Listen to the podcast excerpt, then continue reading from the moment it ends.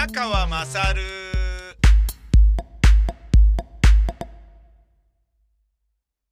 お前の母ちゃん宮川勝です。僕はですね、えー、っと、まあ、えー、大好きなヨドバシカメラに今日も来ておりまして、よく来るなって感じですよね。本当に。アプローチをこの間買ったと思ったら、今日は GoPro 9、ヒーロー9を買いに行くっていうね。ええあのーまあ、どうなの？ちょっとお金使いすぎなんじゃないの？っていうふうに思うんですけどね。えー、これはちょっとね、家族からもブチブチ言われる可能性もあるなっていうことをちょっと心配しつつではあるけれど、まあでもね、あの、仕事で使う要素もありますので、あの、何？ポッドキャストの聞いてる人に言い訳する必要もないよね。いいじゃないか、別に、そんなね。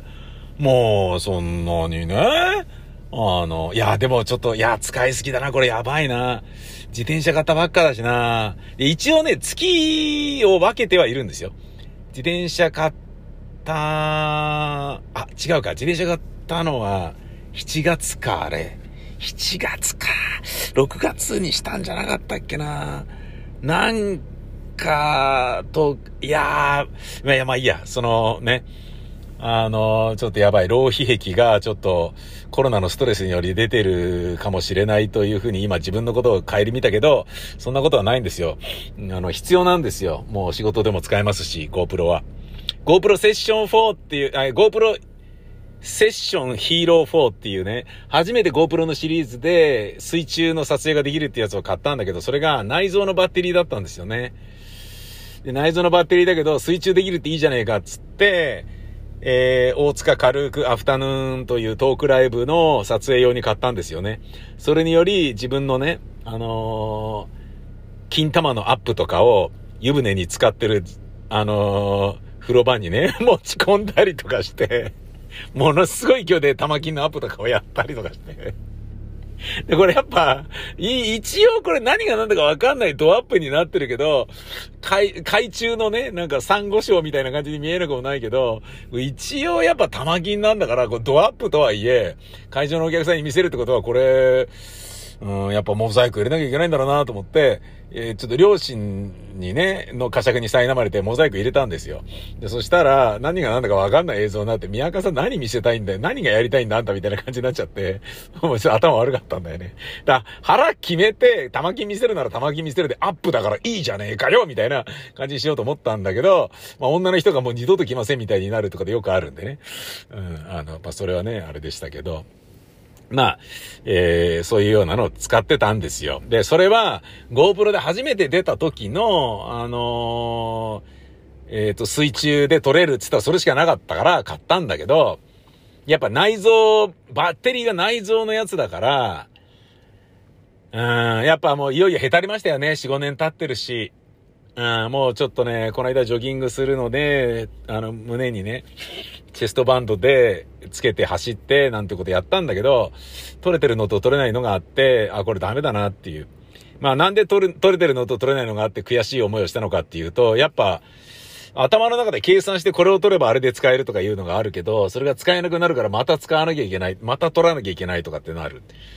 ねえ。で、なんでそういうことを考えてるのかっていうと、皆さんもしかしてこれを聞かれてる方聞いたかもしれないですけれど、石川義弘さんと私宮川の二人でやっている内政ボーイズというポッドキャストで、先日の日曜日、だから昨日か、に、えーこれ撮ってるのは月曜の夜なんでね。あのー昨日公開になった内政ボーイズでの、8月29日のトークライブでの映像の条件、縛り、ね、こういう形でやらなければいけませんっていうのができたんで、やべえ、どうやって撮るあ、GoPro 使えば意外といいんじゃない？最近 GoPro 使ってなかったなと思って、GoPro で撮るということを思いついたんですよ。それでジョギングのところとかを撮って、なんかで使えるはずだと思ってね。撮りだ、撮り、撮りまくるだけ撮りまくった後に、後でどういう風に使うかを自分で考えようと。まずは素材集めないとダメだと思って、まずはちょっと日常的に映像を撮る習慣をつけようと思って、えーやったんですよね。したら撮れてなかったんですよね。あそこ撮れてねえのかよ、みたいな。で、そうなると、ジョギングみたいに、5キロダラダラ走るとかいうのを、ねえ、やると、結構、え、もう一回あれやんの？みたいな。またあのカメラ持ってかなきゃいけないの？みたいなことになるから、うん、やっぱね、うん、シャッターチャンスは一度きりですよね。芝居もね、芝居は金借りてでも見に行けってよく言いましたけど、僕も先輩から言われましたけど、本当にそうだと思いますよ。一期一会です、芝居は。なぜならその空間にその人たちがいるのは、その時だけなので。うん。あの、石丸健次郎と岡本玲のね、ネトラレ宗介っていうね、陶芸劇場でやっていた塚公平事務所の芝居を見ときゃよかったなと思いましたね。いや、なんであれ見なかったんだろうって、本当にね、もう思いますよ。その代わり見た芝居は全部、あ、見といてよかったなと思うばかりですしね。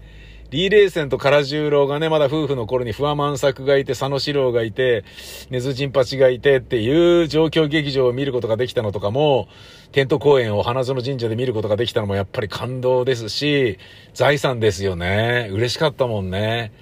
で、そのね、唐十郎がテントじゃないところで公演やるぞっつって、黒いチューリップ、蜷川幸雄演出で、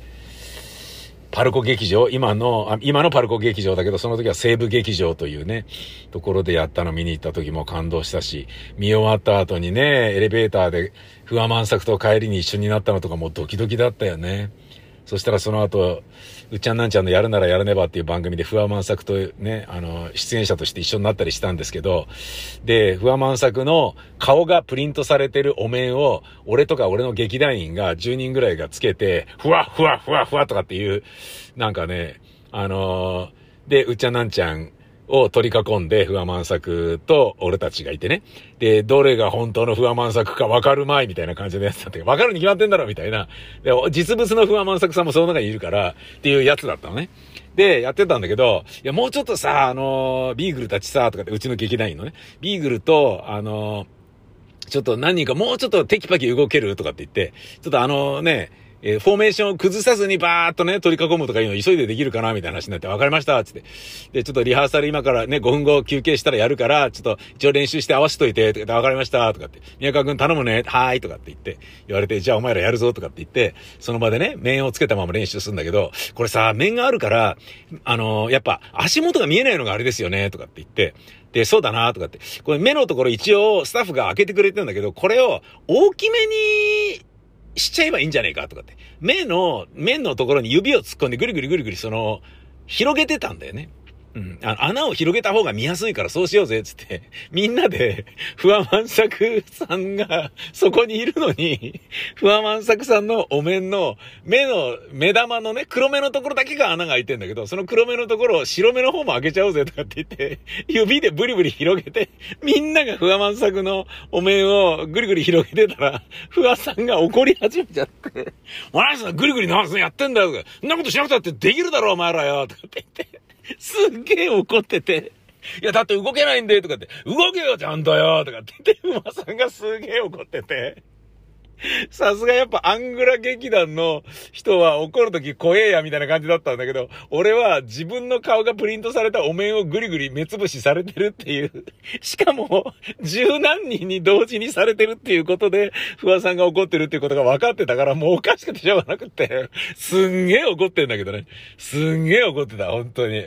そのままやれよ、めらよとか、なんなんだよとかって言って怒って。アングラ劇団の人怒ってる怒ってる。アングラ劇団っていうのはね、もう喧嘩ばっかりしましたからね。シェイクスピアシアターと天井桟敷と、ね、唐十郎の状況劇場とかが高円寺の、あの、北口の駅前にゲバボを持って集合とかって言って、殴り合いだみたいな、そんなようなことが60年代、70年代頻繁に行われていたんだよ。もう、気違い軍団なんだよ。アングレ劇団っていうのは。だから、そういうのも分かっていたので、だそういうことで言うとね、そういうことで言うと、その、ブライがかっこいいとか、そういうなんか時代の価値観がね、やっぱ昭和は思いっきりあったんでしょうね。うん、だからね、学生運動とかそういうのもあったわけで、で、その延長線上の流れの中に、なんか、あの、破天荒がかっこいいとかっていう、ね、おバカな雰囲気があって、で、人と違うことやって怒られるようなことを平気でやってるのが、痺れるみたいな、な、美学があったから、だから、ロッキンオンジャパンの現編集長も、小山田圭吾にああいうようなね、ものを言わせて喜んでいたっていうようなことだと思うんだよね。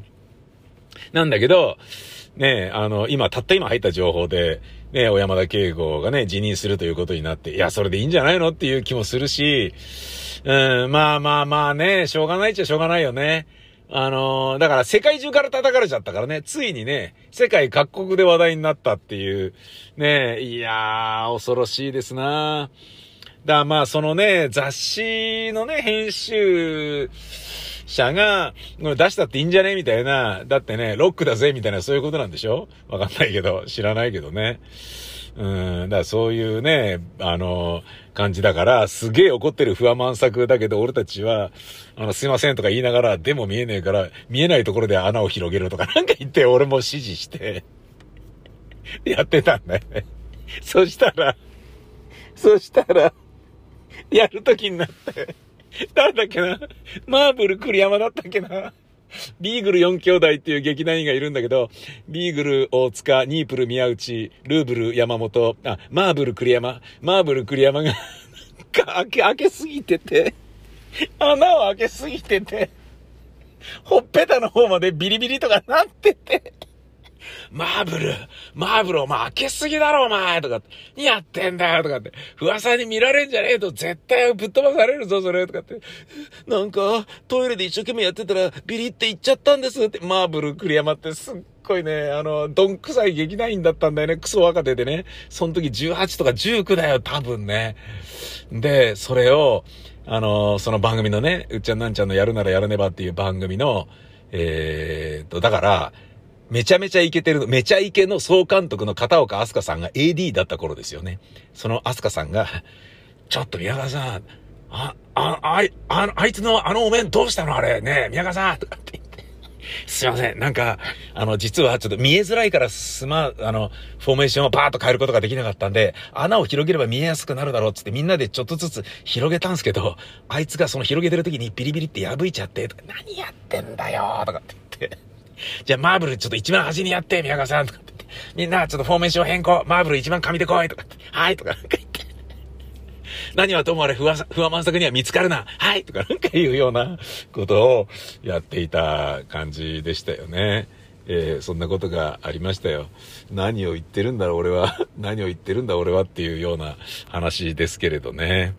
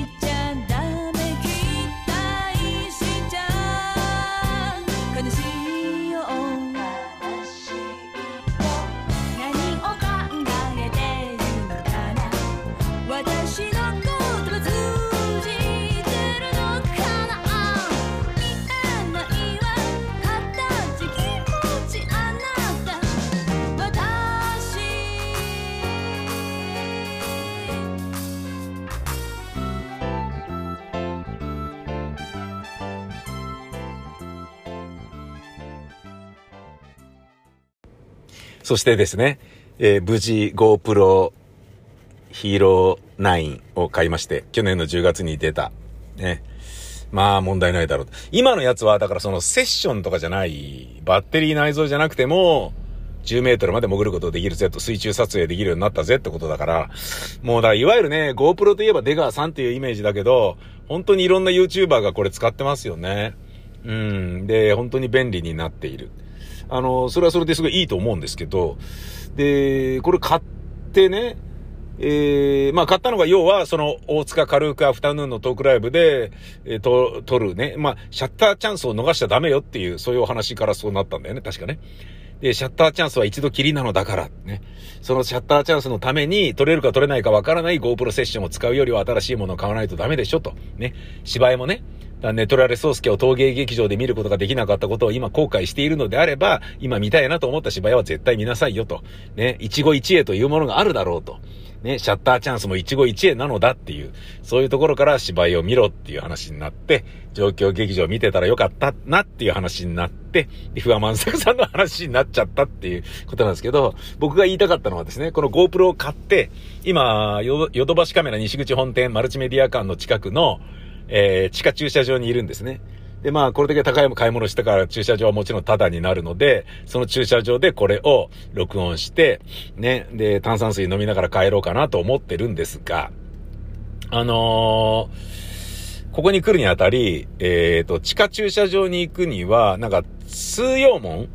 の、あの、警備員のところを通過するんですよね。ここのエレベーターに来るには。それが一番早いんですよ。で、あの、マルチメディア館から買ってからね。で、そこで入ってった時に、あの、僕が通過する時に、その警備員のおじさんが、はい、どうもーとかって言ってたから、俺、あのー、なんかね、愛想が悪い、不愛想な顔、怒ってそうな顔なんだ、俺の顔はっていうことを、ある時気づいたので、西口プロレスのユンボ安藤に殺人鬼の顔ですよね、宮川さんはって言ってたっていう話を劇団員から聞いて、いやもうおっしゃる通りだなと思って、それは怖えよと思って、でななるだけ愛想よくしようというふうに思ってるんですけど、でそういうふうに言われた時とかもね、例えばね、ハワイの、えー、ホテルのエレベーターとかで、ハバナイスデーとかって言って小さい子供に手を振られた時に、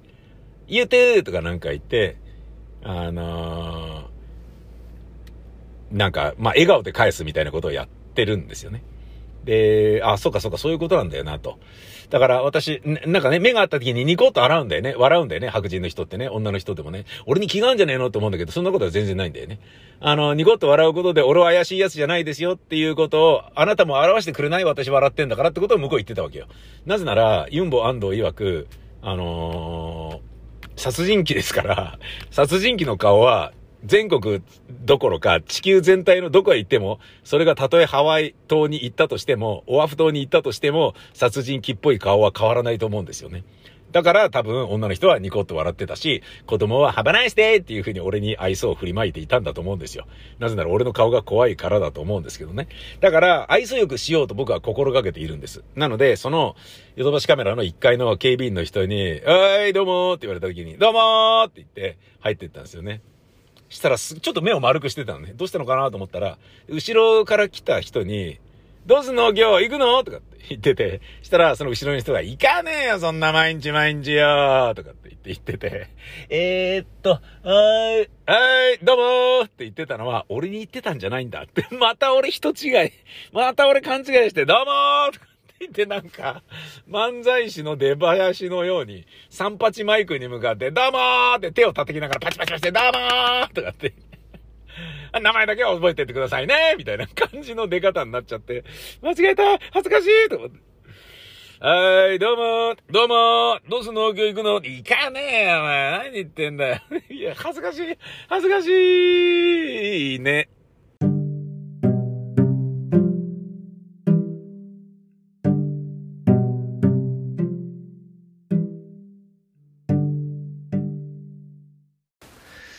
前の母ちゃん宮川勝、私宮川は今日は、えー、朝ジョギングして、午前中仕事して、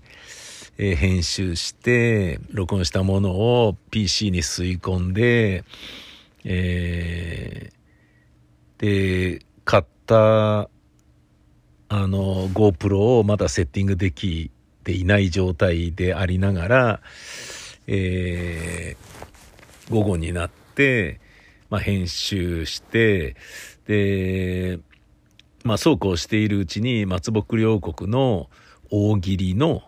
えー、締め切りが来たので、次の大喜利のお題をアップロードして、えー、さらなるね、次のやつを、えー、皆様に送っていただきたいという告知でホームページを更新してみたいなことやってたんですけど、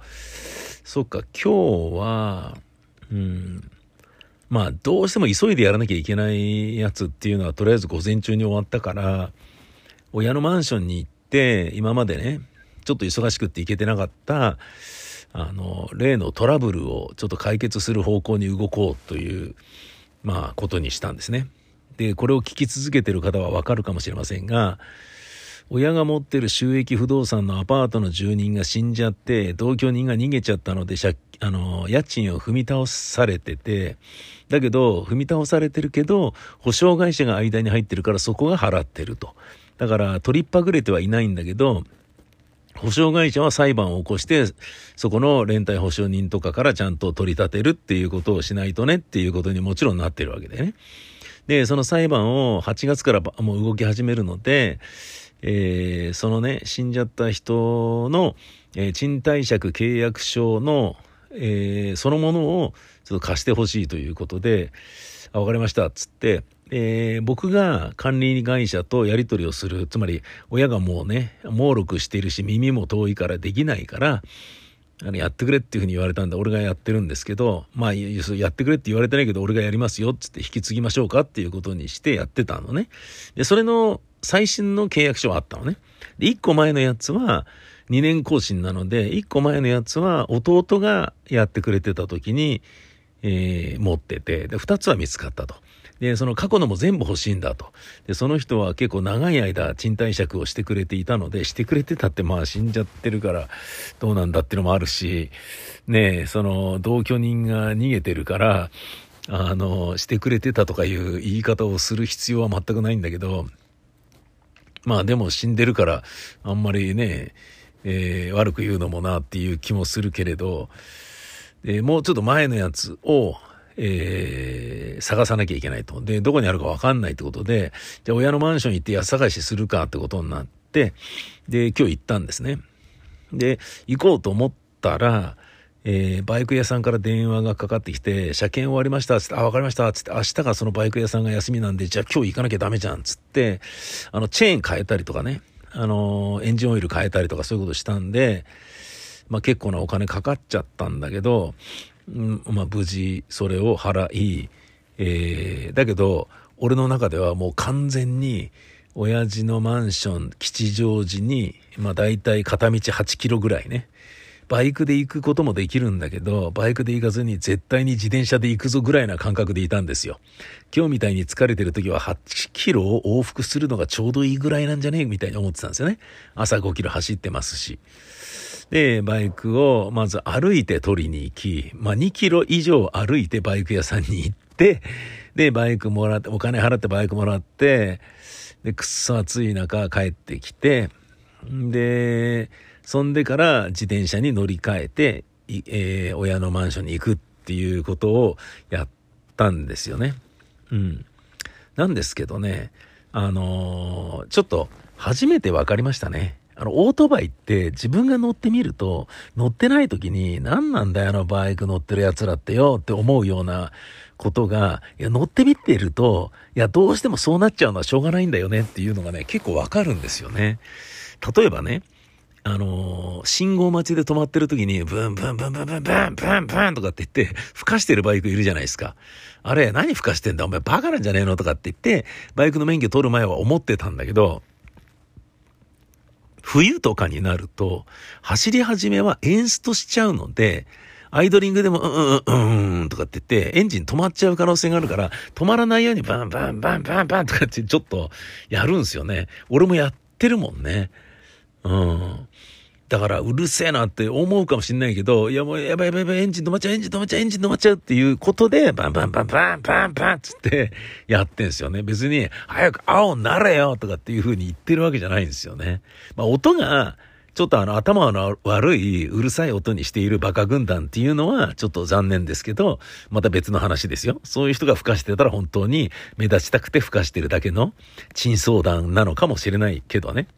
それと、今日ですね、あの、思いっきり、あの、感じたのは、あ、そういうことかと思ったんですよ。僕ね、あのー、もう、そのバイクを取りに行って、まあ、2キロちょっと離れたバイク屋さんに取りに行って、で、バイクを家に戻したら、あの、自転車で行こうと、クロスバイクで行こうと思っているから、もう、クロスバイクで行くつもりになってたんですよね、すでに。つまり T シャツ短パンで行くぞぐらいな感じだったんだけど、でもまさに今から出かけようと思う、自転車に乗るぞっていう気分になってた時に、あの、車検、あの、終わりました、つって言われて、あ、あ、じゃあ取りに行きます、みたいな感じになって、もう完全に自転車の気分になってたのにバイクに乗ることになっちゃったんだけど、着替えんのめんどくせえなと思って、バイクで半袖半ズボンってありえないんですけど、危なすぎるからね。こけた時にまあ血だらけなんていうレベルじゃないし、あの、バイクの教習所でも半袖だと返されますからね。で、短パンなんか論外ですからね。だけど、いや、2キロなんだし、ね。で、片道なわけじゃないですか。行って帰ってくるでもないから、ただ2キロね、戻ってくるだけで、家に帰ってくるだけなのに、それで着替えんのは、つってね。で、着替えたとしても、まず取りに行くために2キロメートル以上歩くわけじゃないですか。このクソ暑いのにわざわざ長ズボン長袖に着替えて履き替えて、歩いて汗だくになって、で帰ってきて、それまた脱いで短パンになって、自転車乗るってな、何やってんの？みたいな感じがするから、短パンと T シャツで行っちゃえと思ってね。で、ヘルメットと、あの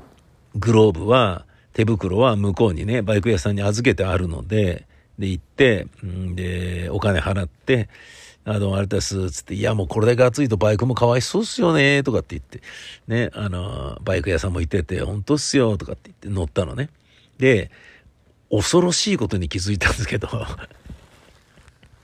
あの、ちゃんと大丈夫かなっていうのを確認するために、バイク屋さんが俺のバイクに乗って確認してくれたり、エンジンを回してみたいなことも確認してくれてるわけですよ。で、そのバイクに乗るから、すでに軽くエンジンが温まってるんですよね。で、まあ、2キロとはいえバーンつって自分で乗れば乗るだけまた炎天下の中でね、回すから、エンジンもすぐ熱くなるじゃないですか。もうね、びっくりしたんですけど、短パンの半ズボンでバイクに乗ると、ニーグリップで、えー、トランクを挟んだら、トランクそのものが日に焼けて熱々になってるんで 超熱いんですよ。そして気づくとですね、僕の大嫌いな、えー、ニーグリップをしていない、あのー、バカっぽい乗り方になってたんですよ。あ、そういうことかと思ったんですよ。僕まあもちろん、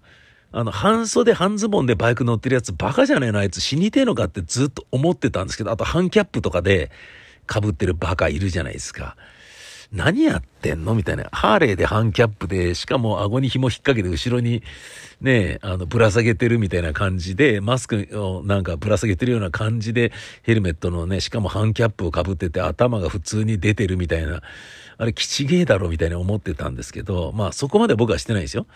あの、フルフェイスなんだけど、えー、頭はすげえ守ってんのに、半袖半ズボンだったわけですよ。で、半袖半ズボンで、えー、ニーグリップすると超熱いっていうか、普通に膝やけどするんで、離すんですよね。気づいたら俺が最も嫌いなライダーに俺が今日なってたんですよね。半袖半ズボンでバイク乗る気違いね、まずね。で、なおかつ、足を開いて、あのー、スクーターとかで大股開きで乗ってるバカなや人いるじゃん。バカなって言っちゃいけないな、あれ。ねすごいかっこいい。まあ、俺以外のね、価値観で全員がかっこいいと思ってるんであれば、バカなって言って、言ってしまったらごめんなさいみたいなところあるけど、まあ、俺から見たらまあ、アンポンタンだなと、えー、の、程度低いなというふうにしか思わないんですけど、あんな感じでね、あの、カニさん歩きみたいな、インベーダーのね、インベーダーゲームのインベーダーのように、あの、つま先を180度開いて外側に向けて座ってるじゃないですか、スクーターの、あの、ちょっと程度の低い人たちって。あれと同じような感じで、普通に MT-09 っていう、あの、スクーターでもないし、アメリカンスタイルのバイクでもないものなのに、足を開いて乗ってて、前傾なのに足を開いてって気違いじゃないですか。前のめりのバイクなのに足を開いてニーグリップしてないって、頭おかしいですよね。そんなバカに今日なっちゃいましたもんね。ああ、こういう形でバカは出来上がるのかと。なんか、バカライダーの完成だねっっていう、そういう感じだったね。うん。そんで、えー、まあ無事戻ってきてね、あの、そっから、えー、自転車に乗って行ったんですよね。親のマンションにね。で、親のマンションでや、あの、家探しをしていたら、あの、ご飯食べて、二人が、親が戻ってきて、何やってんの、マサルみたいな話、いや、だから言ったじゃねえかよと。さっき電話して、俺今日こういうので探しに行くけど、自分たちで生活しててねと。気にせずいてね、みたいな感じになったんだけど、で、何やってんだってなって、いや、実はこれこれこうで、入居者さんが死んだけど、同居人が逃げてるから、契約、裁判するから契約書をちょうだいって。で、どこにあるかわかる？って、わからん、みたいな。いや、そうだよね、つって。もうね、ボケてるもんなと思って。俺探すからね、あの、適当に寝るなりなんなりしていいよ、なんていうことを言っていたら、まあ、それ、金庫にあんじゃねえかな、とかって。金庫もう、前開けてたね、親父ね、つって。親父、その金庫の番号わかる？わからん。言って、威張ってんじゃねえよ、みたいな感じで。うーん、じゃあその金庫ちょっと開けてみるか、つって。開かな、開かなくて。で、番号、試しにこれでやってくれっつって、いや、開かない。ちゃんちゃん、これはどうだ？開かない。これはどうだ？開かないとかって。で、これはどうだ？あ、もう押せなくなっちゃったとかって言って、金庫3回間違えたらもう開かないみたいな感じになっちゃってて、えー？とか言って。金庫があるのに金庫の番号を忘れて開かないってどういうこと？とかって。これ誰が開けられんの？と思って。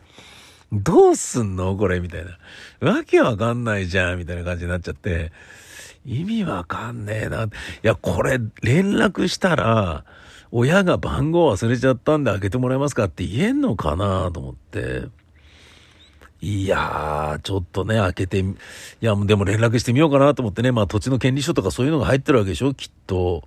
だと思うんだよななんかね、な、何やってんの？これコントか？みたいな感じでしたね。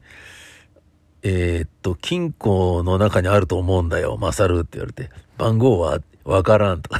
ね。いや、じゃあ開かねえじゃねえかよ。開くわけねえじゃねえかよって。人が人が老いるとこんなにコミカルなのかと思いましたよね。えー、でもね、いい感じで、えー、自転車乗って、あの、僕のね、自転車の師匠というか、先輩がアドバイスをくださるわけですが、そんなに、あの、自転車そのものがね、スピード出るからといって、あんまり出さない方がいいよと。えー、もっとゆっくり楽しんだ方がいいぜと。あの、自転車のね、あ、違う、車のね、自動車のスピードに煽られて、同じぐらいスピードを出した方がいいんだぐらいに思う必要ないよと。これからの夏はそんなね、もう乗れなくなっちゃうよ、辛くてっていうようなね、アドバイスをいただいたので、だらだら割と走ったんですけど、それでも、まあ、あの、信号で俺必ず止まるようにしているので、当たり前ですけど、二段階右折しますので、それで止まりながら行っても、えー、だいたい12キロでしたかね、時速。うん、まあ10キロまでは下がらなかったんですよね。まあでもね、遠く行った時はもう完全にもう思いっきり漕いでたんで、あの、信号止まりまくってんのに15キロ、18キロとか、そんな感じでしたが、すっげえ早く、あの、俺にしてはですよ。じじいにしては漕いでたなっていうことだったんだけど、今日はもう完全にポタリング。で、その、バイクのね、えっ、と、車検が終わって取りに行くっていうことによって、夕方の出発になってしまったために、あの、逆に涼しくてよかったですね。楽しかったな自転車はいいですね、本当に。あの、風が何しろ涼しいし、そして本当に何度も言うけど、30代の頃にマウンテンバイク乗っていた時のように、車から幅寄せさせられたり、されたり、嫌がらせを受けない。完全に立場を構築した感があるね、自転車ね。うん。だからね、これからのね、性的マイノリティの人たちというものも、今ね、えー、立場をどんどんブリブリ広げつつある自転車乗りのように、えー、もっとね、ブイブイ幅を利かせられるように、もうね、超速の進歩でこれからなっていくんだろうなと思うし、なっていかなきゃダメだなっていうことは思うよね。えー、ともあれ無事、あのーまあ、見つかったことは見つかったんですよ。その親のマンションで、あの、金庫にはなかったんだけど、じゃあ俺家探しするぜ、つって、寝室とかも全部の書類ひっくり返してたら、あったと思って出てきて、一個だけあったんですよね。で、それ以前のやつはもう俺がいることによって親が眠れないから、これダメだなと思ってね、あの、俺、俺がね、こう、ガサガサね、やってんのに、じゃあ私寝るわよみたいな感じで横になることもできない親がなんか申し訳なくなっちゃったから一旦これで帰ろうと思って帰ってきたんですけど、まあ無事見つかったことは見つかったんでよかったんですけどね。ただまああのね、問題は、えー、あの、金庫が開かないっていう金庫が開かないまま、金庫開かないけど、みたいなそれはそれでいいのかなみたいな。それそのまま帰ってきちゃったけどいいのかなみたいなね。そういう感じだね。だもしね、強盗が来てこの金庫の中に金があるんだろう、開けろとかって言って、いや、開かないとかって言って、正しい番号を言えとかって言って、いや、わからないのだとかって言って 強盗に、ね正しい番号言えっつってるだろう、不定、年寄りだなとかって言って、ばあさん、おめえ知ってんのか？知らないですとかって、なんだ、口が硬い奴らだろ、お前って本当に知らないんだみたいな感じになっちゃうっていう。だからまあね、間違ってもあの、強盗が来ないでくれたら嬉しいなと思っている宮川でした。ほんじゃまたです。さいなら。